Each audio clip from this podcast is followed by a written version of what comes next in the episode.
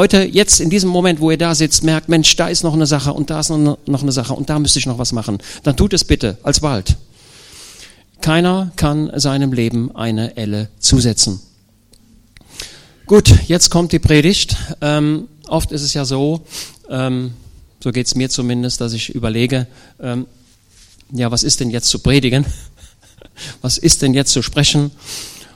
Und äh, dann sagt man, ja, das könnte sein oder das oder dieses oder jenes und so weiter. Was haben die Leute denn noch nicht gehört? Das sind so die Gedanken, die in einen durch, den, durch das Herz gehen. Äh, aber manchmal ist es auch überragend deutlich und das auch in einem Zeitfenster vorher schon, dass man sagt, Mensch, das ist, das, das ist dran. Das ist mir immer am liebsten, aber es ist mir im Leben nicht immer so gegangen. Äh, manchmal ist es auch erst der Samstag oder manchmal sogar erst der Sonntagmorgen, wo Gott sagt, pass mal auf, das ist aber jetzt dran. Und ich bin leidenschaftlicher Verfechter, ähm, dass ich sage, Herr Jesus, was ist das, was du geredet haben möchtest? Denn das Wort Gottes ist das Hauptinstrument, wo Gott zu Menschenherzen redet. Äh, die Predigt. Ähm, und das Wort für heute finden wir im Lukas-Evangelium, Kapitel 18. Lukas 18, jeder darf seine Bibel öffnen und Lukas 18 und dann werde ich ein Bild dazu nehmen aus dem Alten Testament. Das Neue Testament und das Alte Testament gehört immer zusammen. Ich hoffe, dass hier keiner ist, der das Alte Testament verachtet, sondern wir haben beides ist ein großes Paket. Ja, ähm, ich dachte eben so, als ich auf dem Stuhl saß, ein Schreiner. Stellt euch einen Schreiner vor. Der braucht eine Kreissäge und dann braucht er einen Hobel und dann braucht er eine Schleifmaschine und solches Werkzeug und solches Werkzeug. Und weil er so viel braucht, braucht er eine große Halle und dann arbeitet er. Der Verkündiger des Evangeliums, der hat es ein bisschen einfacher. Der hat nur ein Werkzeug. Und das ist das Wort Gottes. Mehr braucht er nicht. Das Wort Gottes und ein offenes Ohr für die Stimme des Geistes. Wenn das da ist, dann hoffe ich, dass das Wort Gottes auch ins Herz fallen kann. Also starten wir mal mit Lukas Evangelium Kapitel 18. Vers 9 bis 14, das ist der tragende Text für heute Morgen. Er sprach aber auch zu einigen, die auf sich selbst vertrauten, dass sie gerecht seien und die übrigen für nichts achteten, dieses Gleichnis. Also da waren ein paar Leute, die dem Herrn Jesus zuhörten und die der Herr Jesus sah und die vertrauten auf sich selbst und sagten, wir sind gerecht, wir sind ein, wir sind gute Menschen, ich bin ein guter Mensch. Und nicht nur, dass sie das sagten, sondern sie verachteten auch die anderen und Jesus spricht nun zu diesen. Und jetzt kommen drei Szenen, drei Abschnitte. Zwei Menschen gingen hinauf in den Tempel, um zu beten. Der eine ein Pharisäer und der andere ein Zöllner. Zwei Menschen machen sich auf, in den Tempel zu gehen, um zu beten. Das ist eine gute Absicht. Zwei Menschen gehen in den Tempel und sie wollen Gott begegnen. Sie wollen Gott anbeten und wollen etwas von Gott erfahren. Ich freue mich über jeden Menschen, der in, die, in den Gottesdienst kommt. Ich freue mich über jeden Menschen, der sagt, Gott rede zu mir. Und so sind diese zwei Menschen. Beide gehen in den Tempel. Sie gehen nicht zum Fußball, sie gehen nicht hierhin oder dorthin. Sie gehen in den Tempel. Sie wollen Gottes Gegenwart erleben. Der eine ist nun ein Pharisäer und der andere ein Zöllner. Nicht, dass wir jetzt jeden Pharisäer für schlecht erachten, aber hier ist es ein Mensch, der eine bestimmte Geisteshaltung verkörpert, nämlich einen gewissen geistlichen Stand zu haben und sich über andere zu stellen. Verachten wir also nicht jeden Pharisäer, aber hier ist es so. Der andere ist ein Zöllner. Das ist so einer wie ich. Jetzt werdet ihr sagen, warum ist das so einer wie ich? Ja, weil ich ein Zöllner bin. So. Früher war es so, im alten Israel, dass die Zöllner für die Römer die Steuern eintrieben. Auch die Kopfsteuern, die Steuern für jeden Menschen. Und die waren da oft ein bisschen ungerecht und haben den Leuten mehr abgenommen, als sie zahlen mussten und haben sich dabei selbst recht, reich gemacht. Das war nicht korrekt, was sie taten. Also zwei sehr unterschiedliche Menschen, aber beide kommen in den Tempel. Der Pharisäer stand und betete bei sich selbst so. Schön ist, dass wir hier nebenbei erfahren, wie er betete. Er stand nämlich, er stand beim Beten. Darf man auch sitzen, wenn man betet? Antwort ja. Darf man auch liegen, wenn man betet? Ja, man darf auch liegen. Und sie empfingen den Heiligen Geist, als sie saßen. Aber hier kommt dieser Pharisäer und er steht, er tritt dort in den Tempel ein und steht dort. Und wahrscheinlich hat er seine Hände gehoben und hat seinen Kopf gehoben und hat nach oben geschaut. Er steht vor Gott und sagt, Mensch, ich bin ein guter Mensch. Was sagt er? O Gott, ich danke dir, dass ich nicht bin wie die übrigen der Menschen. Was sind denn die übrigen der Menschen? Und er nennt hier einige Beispiele. Räuber, Ungerechte, Ehebrecher oder auch wie dieser Zöllner. Den hat er offensichtlich irgendwo erblickt. Da steht doch noch einer im Hintergrund. Wer beobachtet mich denn hier beim Gebet? Und dann sah er diesen Zöllner und offensichtlich kannte er ihn. Und er verachtet ihn und er stellt diesen Zöllner auf die Ebene von Ungerechten, von Räubern und von Ehebrechern. Und er sagt, ich bin ja froh, dass ich so einer nicht bin. So.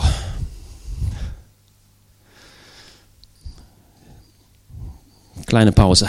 Kleine Pause. So, und jetzt schaut mal in euer eigenes Leben.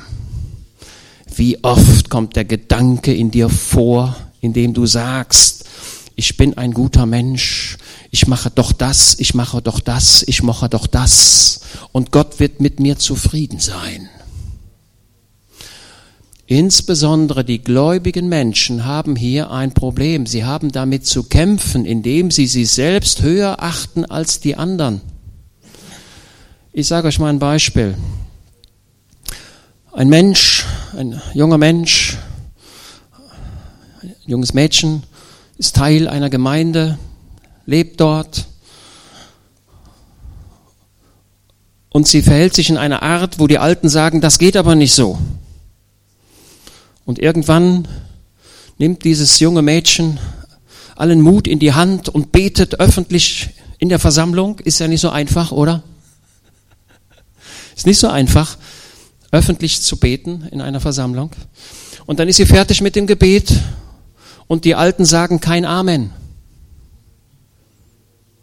Warum sagen sie das Amen nicht? Weil sie sagen, da ist aber noch bei diesem jungen Kind, bei diesem Mädchen, da sind aber ein paar Dinge, die sind nicht in Ordnung. Und wenn sie die abstellt, dann werden wir unser Amen sagen. Wie fühlt sich nun dieses Mädchen? Die alten Gläubigen stellen sich über sie und verachten sie, und es könnte sogar sein, dass dieser Mensch Schaden nimmt an seiner Seele. Liebe gläubige Leute, haben wir Verständnis mit unseren Mitgeschwistern, mit unseren Nachbarn und stellen wir uns nicht auf eine hohe geistliche Ebene. Es wird dir eh nicht helfen, denn die Geschichte ist noch nicht zu Ende. Und dieser Pharisäer, er sagt, ich faste zweimal in der Woche und ich verneige mich vor diesem Mann. Wer hat denn von euch schon mal zweimal, wer fastet denn von euch zweimal in der Woche, das ganze Jahr? Das ist ja wie oft? 52 Wochen, vier, das ist ja 104. 104 Tage im Jahr ist der Mann nichts. Das ist doch eine Leistung, oder? Boah. Und ich esse so gerne. Also das Fasten fällt mir wirklich schwer. Und ich, Daniel hat gut gekocht. Mann, oh Mann. Ich verzehnte alles, was ich erwerbe.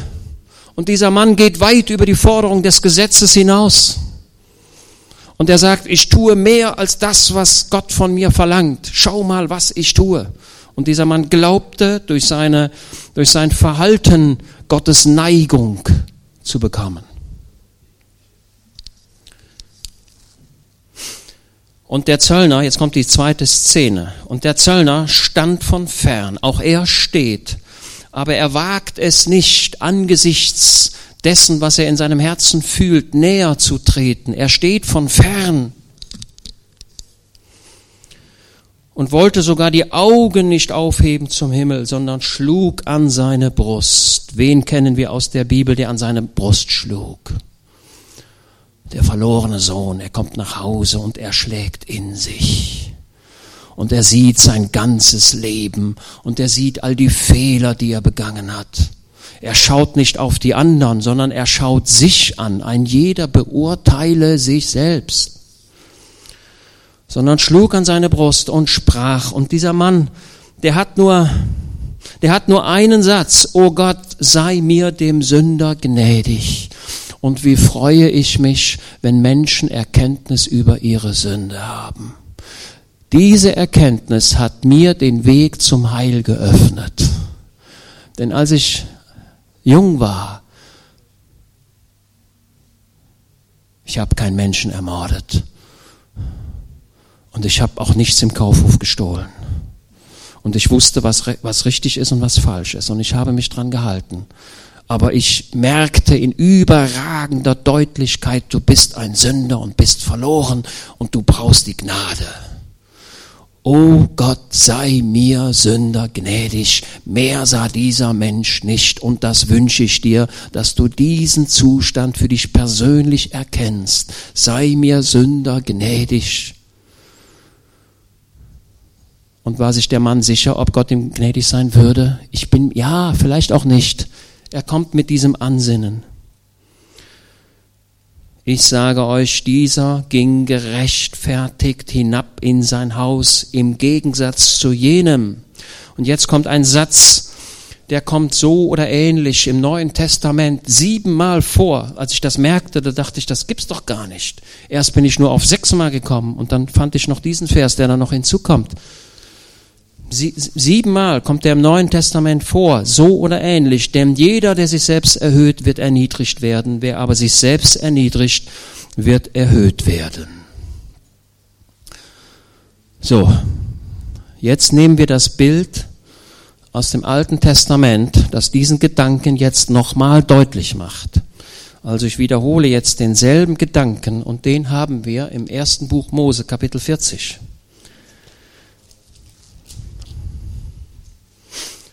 Das ist eine Geschichte, die ihr alle kennt. Da geht es um Josef, den Sohn Jakobs, der unschuldig im Gefängnis liegt. Und der Psalmist sagt über Josef, seine Füße waren in Fesseln und um seinen Hals legte man den Eisenring. So geschrieben in Psalm 105. Und dort lag der Josef im Gefängnis unschuldig. Und nicht nur eine kurze Zeit. Es ist kaum ein Mensch, dem so viel Unrecht widerfahren ist wie dem Josef. Und so lag er im Gefängnis. Und dann heißt es, 1. Mose, Kapitel 40, ihr könnt das mitlesen. Und es geschah nach diesen Dingen, da versündigten sich der Mundschenk des Königs von Ägypten und der Bäcker gegen ihren Herrn, den König von Ägypten. Und der Pharao wurde zornig über seine beiden Kämmerer, über den Obersten der Mundschenk und über den Obersten der Bäcker. Und er gab sie in Gewahrsam in das Haus des Obersten der Leibwächter ins Gefängnis, an dem Ort, wo Josef gefangen lag.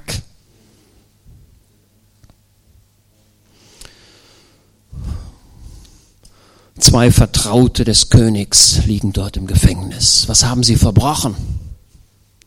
Was haben sie getan? Ich weiß es nicht. Auf jeden Fall war der Pharao zornig über sie. Und er sagte so, jetzt, ich weiß nicht, wer recht hat von euch und ich weiß auch nicht, was, was ich tun soll, aber beide kommen ins Gefängnis und dort liegen sie. Und da haben sie eine Zeit des Nachdenkens. Liebe Freunde, liebe Gemeinde, es gibt die Zeit des Nachdenkens in unserem Leben. Es kann sein, dass Gott dich eine Zeit lang aus dem Tagesgeschäft rausnimmt und du liegst im Gefängnis ob gerecht oder ungerecht, ich weiß es nicht, aber es gibt eine Zeit, wo du über dein Leben nachdenken kannst und auch musst. Und das war hier auch so. Und so liegen diese beiden dort im Gefängnis und sie haben reflektiert, sie haben überlegt, was haben wir getan, war das richtig, was wir getan haben, war das falsch? Und der eine fing an, sich zu rechtfertigen und der andere sagt, na ja, war auch nicht immer alles richtig, was ich gemacht habe. Es gelingt in unserem Leben nicht jede Formulierung. Habt ihr das auch schon gemerkt? Ich wiederhole den Satz nochmal. Es gelingt in unserem Leben nicht jede Formulierung. Und manchmal sind wir in unseren Formulierungen ungerecht und unfair. Und manchmal denke ich in meinem Kopf, Mensch, das, das boah, was hier passiert, das geht doch gar nicht. Da musst du jetzt das machen. Und mir sagte in dieser Woche eine Kollegin, die eine kleine Enkeltochter hat, und sie sagte, ich habe das Enkelkind so lieb. Wenn, wenn irgendjemand diesem Kind etwas tun würde, ich würde ihn umbringen. Und sie brachte damit zum Ausdruck, und wenn ich lebenslang ins Gefängnis gehe, das ist mir ganz egal, aber dieses Kind, dem darf man kein Unrecht tun. Aber wenn sie den umbringen würde, diesen etwaigen Täter, würde sie sich selbst ins Unrecht setzen. Also lieber nicht. Das Monopol der Strafe ist beim Staat. Ich wiederhole den Satz. Der Staat hat ein Strafmonopol. Es obliegt dem Staat, Gerechtigkeit herbeizuführen. Und die Bibel sagt, Gott sagt, mein ist die Rache. Es liegt in den Händen Gottes, Gerechtigkeit herbeizuführen und es liegt nicht in deinen Händen. Ja? Das Monopol ist in den Händen Gottes, nicht in meiner Hand und auch nicht in deiner Hand. Wiewohl ich großes Verständnis für manche Reaktion habe. Achten wir darauf. So, jetzt sind diese zwei da im Gefängnis und denken über ihr Leben nach und denken und denken und denken. Und der einige, der eine rechtfertigt sich und sagt, naja, so schlimm war das auch nicht. Und wann, warum, wann, wann sieht der Pharao endlich, dass ich hier, dass ich hier, dass ich hier ungerecht im Gefängnis bin? Und der andere, der, der denkt etwas anders. Achten wir auf den Pharisäer und auf den Zöllner. Diese beiden Leute werden hier gespiegelt. Und sie hatten beide einen Traum, jeder seinen Traum in einer Nacht, jeder mit einer besonderen Deutung seines Traumes, der Mundschenk und der Bäcker des Königs von Ägypten, die im Gefängnis gefangen lagen. Als Josef am Morgen zu ihnen kam und sie sah, siehe, da waren sie traurig, und er fragte die Kämmerer des Pharao, die mit ihm im Hause des Herrn in Gewahrsam waren, warum sind eure Gesichter heute so traurig, obwohl er ja selbst Grund gehabt hätte, traurig zu sein? Aber Josef sah in seinem Zustand auch die Trauer des anderen. Achtet bitte darauf, ihr müsst, ich muss nicht im Mittelpunkt stehen und ihr müsst auch nicht im Mittelpunkt stehen. Habt Barmherzigkeit auch mit euren Nachbarn. Ich muss mich immer wundern, wenn man irgendwo hinkommt, dann kommt man hin und dann wird mir erstmal die ganze Krankengeschichte erzählt. Ich habe das und dann habe ich das und das habe ich und das habe ich und das habe ich und das habe ich und das habe ich. Und dann ist der ganze Nachmittag vorbei und man geht nach Hause und der eine hat nur von seinen Krankheiten erzählt. Besser wäre es, indem er sagt, ich lebe. Ich danke Gott, dass ich lebe. Und ich danke ihm, dass er einen Weg für mich hat in all meinen Problemen. Und ich schaue nach oben und das wünsche ich euch auch. Das wäre die bessere Haltung. Da sagten sie ihm, wir haben einen Traum gehabt, aber es gibt keinen, der ihn deute. Da sagte Josef zu ihnen, sind die Deutungen nicht Gottes Sache? Josef hat über die vielen Jahre dort in Ägypten an Gott festgehalten und er hätte Grund gehabt, das nicht zu tun. Aber er hält an ihn fest. Der Vater war doch prägend in seinem Leben. Der Vater Jakob hat einen prägenden Einfluss auf den Josef. Und ich würde mal sagen, Josef ist Jakob Nummer zwei. So wie Jesus, so wie wir den himmlischen Vater in Jesus erkennen können, so können wir auch in Josef den Jakob erkennen.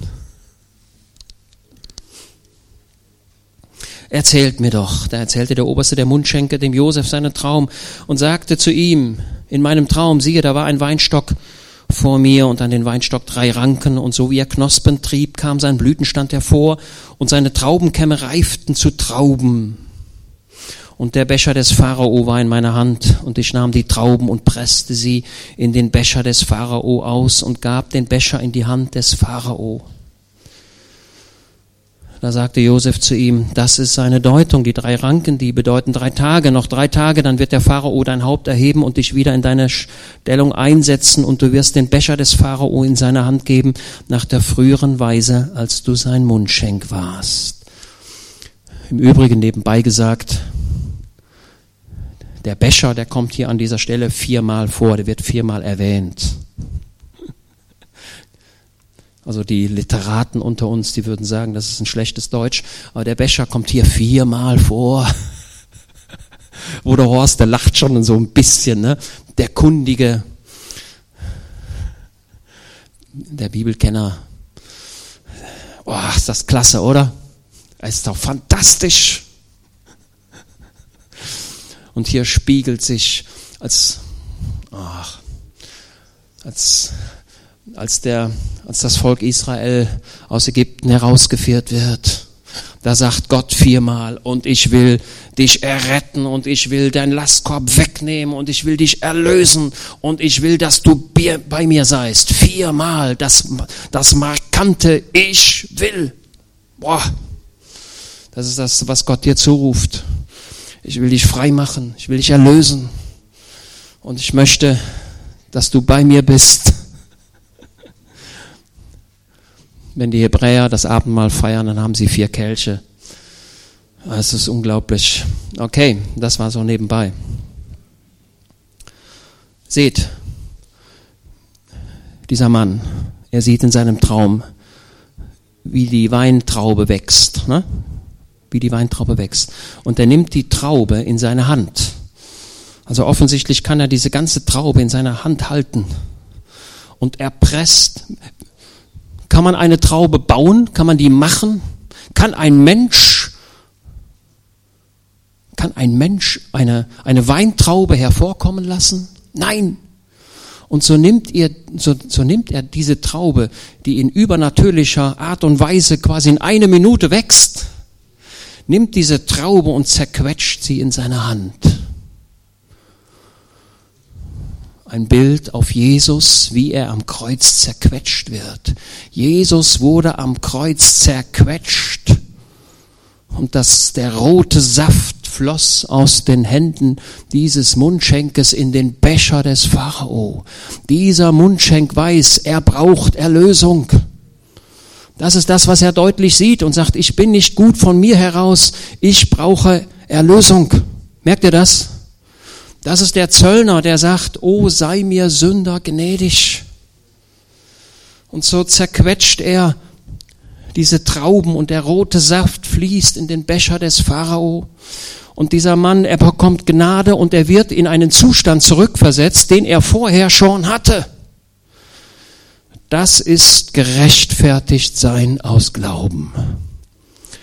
Der alte Zustand, der ursprüngliche Zustand wird wiederhergestellt und der Pharao hat volles Vertrauen zu diesem Mundschenk und sagt, pass mal auf, du bist mein Vertrauter, so wie es früher war. Wenn der Jesus Sünden vergibt, dann vergibt er die Sünde und er schreibt sie nicht in ein Buch und sagt, die will ich ihm noch mal vorhalten. Gott betrachtet den Menschen, wenn er zu Jesus kommt und Sündenvergebung erfährt, so als wenn er die Sünde gar nicht begangen hätte. Das ist viel mehr als nur ich vergebe dir, sondern ich setze dich in diesen alten Zustand zurück. Dieser Mundschenk, er verkörpert den Zöllner, der sagt, sei mir Sünder gnädig, ich kann mich nicht selbst erretten, ich brauche Gnade, ich brauche Vergebung, ich brauche die Hilfe Gottes. Jetzt kommt der andere, jetzt kommt der Bäcker, jetzt kommt der Pharisäer, der kommt jetzt dran. Oh, der sagt, Mensch, eine gute Botschaft.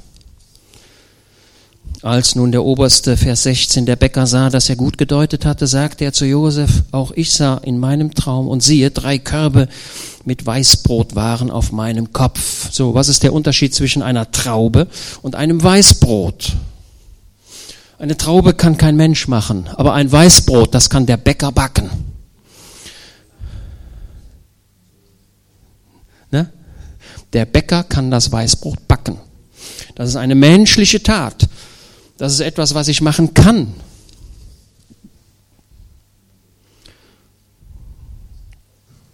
Drei Körbe mit Weißbrot waren auf meinem Kopf. Und im obersten Korb, also wie der die drei Körbe getragen hat, das war ein wahrer Künstler. Und siehe, drei Körbe mit Weißbrot waren auf meinem Kopf. Und im obersten Korb allerlei Esswaren des Pharao. Backwerk. Das waren die Konfiserie, das waren die Pralinen aus Brüssel. Koppenrad und Wiese kommt hier nicht mit. Das hatte dieser Bäcker, der sah auf seinem Korb diese Backwaren, die hatte er in der Nacht gemacht. Dann hat er die Schokolade genommen und die Sahne und hat das verziert. Und er hat Marzipan genommen, ich weiß nicht, was er alles genommen hat. Der hat die besten Sachen genommen, die er hatte und hat das auf seinen Kopf geschichtet. Und mit diesen seinen Werken will er, geht er wo nun hin? Will er zum Pharao gehen und sagen, ich verzehnte alles und ich spende eine Menge Geld. Das ist das Backwerk, was auf seinem Haupt ist. Er hat das nicht irgendwo an der Hand, sondern er trägt es auf seinem Haupt.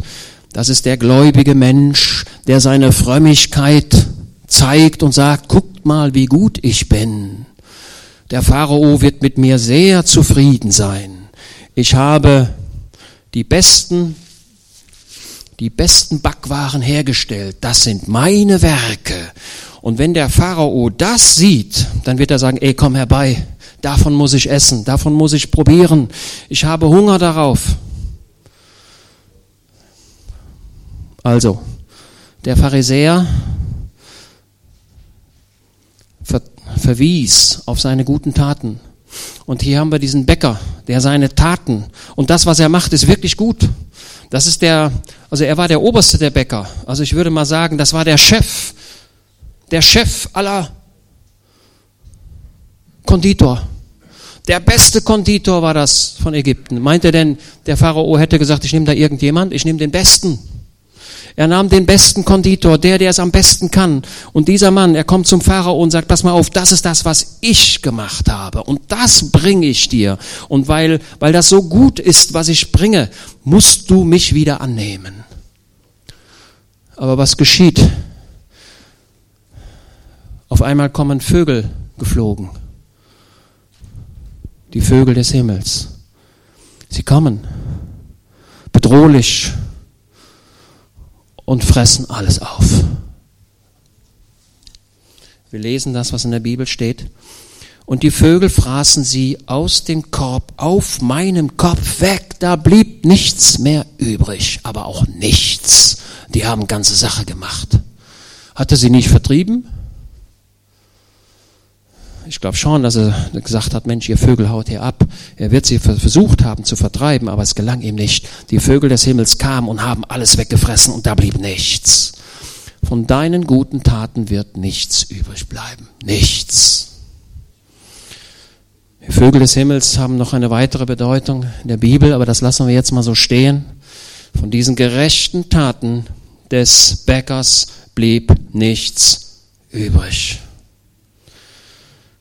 Liebe Zuhörer, seid bitte vorsichtig in dem, was ihr urteilt.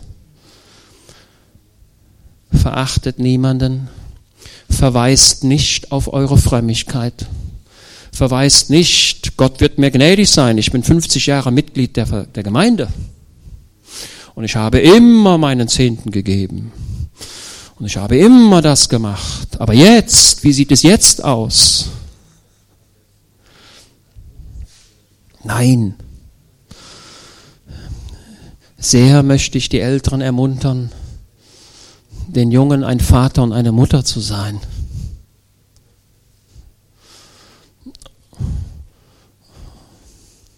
Und nicht zu verachten, auch die jungen Leute müssen lernen, keine Frage. Aber die jungen Le Leute sehen gern auf die Alten, wenn sie in den Alten die Edelsteine sehen da bin ich aber wirklich froh, dass ich Vorbild, Vorbilder in meinem Leben habe und gehabt habe, wo ich als junger Mensch zu den Alten aufgeschaut habe und habe gesehen, Mensch, oh, also das sind ja tolle Leute. vom Leben geschlagen und gezeichnet, Schicksalsschläge erlebt, abgebrannt und doch fröhlich in Gott. Ah, das wünsche ich mir und das, Brigitte und ich, wir unterhalten uns oft. Jetzt sind wir ja schon alt, aber noch nicht ganz alt, aber alt sind wir schon. Aber noch nicht ganz alt. Und wie wünschen wir uns, dass wir Vorbilder sein könnten für andere und nicht die Meckerfässer, die rumlaufen, sondern indem wir ein Beispiel sind für die Güte Gottes und für die Gnade Gottes. Und wir haben genug davon erlebt. Und wir dürfen noch mehr erleben. Auch wenn sich unsere Wünsche nicht immer erfüllen, so wissen wir doch, Gott ist da und er sieht es. Und dieser Mundschenk mit all dem, was er kunstvoll produziert hat, nichts bleibt übrig, aber auch nichts. Da antwortete Josef und sagte, das ist eine Deutung, die drei Körbe, sie bedeuten drei Tage, noch drei Tage, dann wird der Pharao dein Haupt erheben und dich an ein Holz hängen und die Vögel werden dein Fleisch von dir wegfressen und so war es auch. Seht ihr? Jesus sagte zu diesem Zöllner, der ging gerechtfertigt nach Hause. Justified, gerechtfertigt, durch Gnade. Und der Pharisäer, wie ging der denn nach Hause? Der ist wahrscheinlich am nächsten Tag wieder in den Tempel gegangen und hat wieder gesagt, Mensch, du bist ein guter Mann. Also eins wird deutlich, der gläubige Mensch lebt aus Gnade. Wir alle leben aus Gnaden. Und wir sollten in unserem Leben erkennen, ich brauche Gnade. Die gerechten Taten werden dir nicht helfen. Ich verachte nicht die guten Taten. Also liebe Leute, wenn ihr spenden könnt, spendet. Und wenn ihr einen Hungrigen seht, dann gebt ihm zu essen. Und wenn ihr einen Durstigen seht, dann gebt ihm zu trinken. Und wenn da ein Gefangener ist, dann geht hin. Wo haben wir dich durstig gesehen? Wo haben wir dich hungrig gesehen? Und Jesus sagt, dies, was ihr einem dieser meiner Geringsten getan habt, das habt ihr mir getan. Behaltet dieses Bild von diesem Mundschenk, der die Erlösung braucht und das in diesem Bild sichtbar macht. Und betrachtet den Bäcker, der auf seinem Haupt diese Köstlichkeiten trug und vom Pharao verachtet wurde.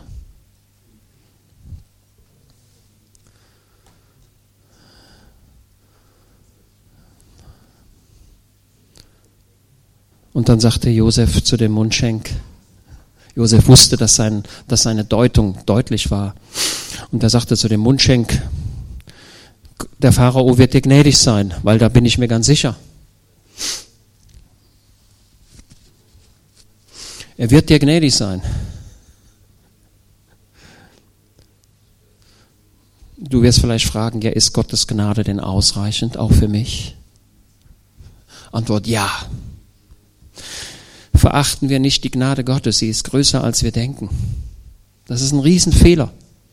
Wenn wir sagen, dass er nur bis zu so und so viel Prozent gnädig sein könnte und über bestimmte Hürden nicht mehr rüber könnte. Der Kaufpreis ist zu hoch. Gott ist gnädig. Josef weiß, dass das so ist. Er ist sich sehr sicher. Pharao wird diesen Mann annehmen. Das ist ganz klar. Auf die Frage, was ist denn, wenn ich heute zu Jesus komme, so wie ich bin, wird er mich annehmen? Antworte ich, ja, da bin ich mir ganz sicher. Weil ich weiß, dass Gott dem Sünder gnädig ist. Und dann sagte der Josef, wenn du dann, wenn du dann beim Pharao bist, gedenke meiner. Gedenke meiner. Woran erinnert euch dieser Satz? Da sind ja drei Leute, die ja hier geschildert werden. Der Bäcker, der Mundschenk und der Pharao. Gedenke meiner, wenn du in dein Reich kommst. Ein Bild auf den Schächer am Kreuz, der in seiner letzten Lebenssekunde erkennt, ja, ich habe den Tod verdient, ja. Und das Einzige, was mir helfen kann, ist Gnade. Und er sagt, gedenke meiner, wenn du in dein Reich kommst. Und hat der Herr Jesus seiner gedacht, aber hallo, na selbstverständlich. Heute und ich, ja, dann sagt er diesen fantastischen Satz, du wirst mit mir im Paradiese sein. Selbstverständlich. Das alte Leben ist ausgelöscht. Gnade ist da. Wie ein Strom von oben. Kennt ihr dieses wunderbare Lied? Wie ein Strom von oben. Und dann heißt es dann im Refrain, alle meine Sünde, alle meine Schuld, alles deckst du zu. Fantastisches Lied, ne? Und Josef, er sagt, gedenke meiner, wenn du wieder, wenn du wieder beim Pharao bist. Und was hat dieser Mensch getan, dieser Mundschenk? Hat ihn vergessen. Oh, oh, oh. Die Bibel sagt, und er dachte nicht mehr ihn und er vergaß ihn. Und jeder, der das liest, sagt, ja, das ist aber doppelt. Und er dachte nicht mehr an ihn und er vergaß ihn. Ja, wenn ich ihn vergesse, kann ich nicht mehr an ihn denken, oder? Die, mir scheint, als wenn die Bibel mir zurufen möchte, vertraue nicht auf Menschen. Menschen können dich enttäuschen, Menschen können dich vergessen. Es gibt nur einen, der dich nicht enttäuscht, und das ist Jesus. Bauen wir unsere Zukunft nicht auf Menschen, sondern auf die Gnade Gottes lebenslang bis zum Tod. Wir rechnen mit Gottes Hilfe, mit Gottes Gnade. Und so wird dieser Josef so nebenbei gesagt sehr enttäuscht, als wenn Gott ihm die letzte Lektion auch noch beibringen möchte. Wer weiß denn, wie lange der, der Josef noch im Gefängnis saß nach diesen Ereignissen? Zwei Jahre, dieser arme Mann. Zwei Jahre siegt er, oh Gott, du hast mich vergessen. Was habe ich hier verbrochen? Warum bist du so unfair mit mir? Warum legst du ein Eisen um meinen Hals und steckst meine Füße in die Fesseln? Warum muss ich, ich bin jung und ich will Ägypten sehen. Ich will eine Segelfahrt machen. Ich will mal auf dem Nil hoch und runter und jetzt sitze ich hier. Die besten, mein, die besten Jahre meines Lebens muss ich hier sitzen. Gott, du bist ungerecht. Das geht so nicht. Und wisst ihr, so denke ich manchmal auch. Neulich habe ich gebetet und habe gesagt, oh Gott, ich habe hier ein Problem und helf mir doch. Und was ist passiert? Nix. Nix. Hm. Ich weiß nicht warum. Geht euch doch auch so mal, oder? Also wem geht es nicht so? Und doch ist Gott der große Baumeister im Hintergrund, der große Architekt deines und meines Lebens. Und wenn wir das kleine Segment in unserem Leben jetzt nicht erkennen und die Antwort geben können, warum ist das so, bin ich mir doch sicher, der Jesus ist der Architekt in meinem Leben und in deinem Leben auch. Und er sieht das Große und Ganze und er wird es zur Vollendung bringen.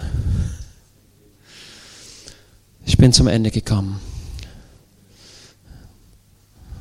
Ich wiederhole nochmal die tragenden Gedanken. Lukas 18. Lukas 18 ist dann eingebunden. 9 bis 14, da gibt es auch eine Vorgeschichte. Wir müssen das im gesamten Kontext sehen, aber Jesus lehrt uns, lehrt uns eine ganze Menge. Also verachten wir nicht diesen oder jenen. Begehen wir den Fehler nicht, urteilen wir nicht, ja, der macht ja noch das, der kann ja gar nicht gläubig sein. Und dann hat er das noch gemacht, ja, das ist aber wirklich schlecht, sowas macht man nicht. Und dann macht er noch das. Jawohl. Ja, das stimmt.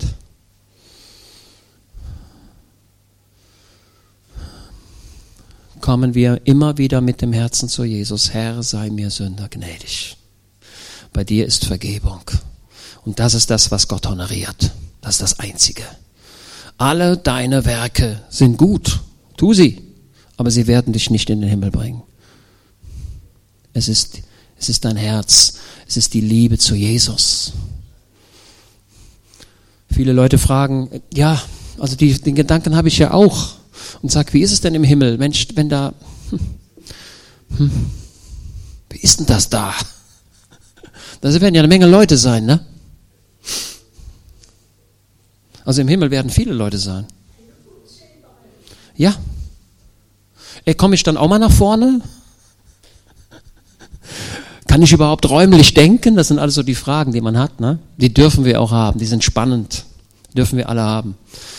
Aber es ist die Liebe zu Jesus, es ist seine Gnade, die uns durchs Leben bringt. Amen. Stehen wir auf und beten.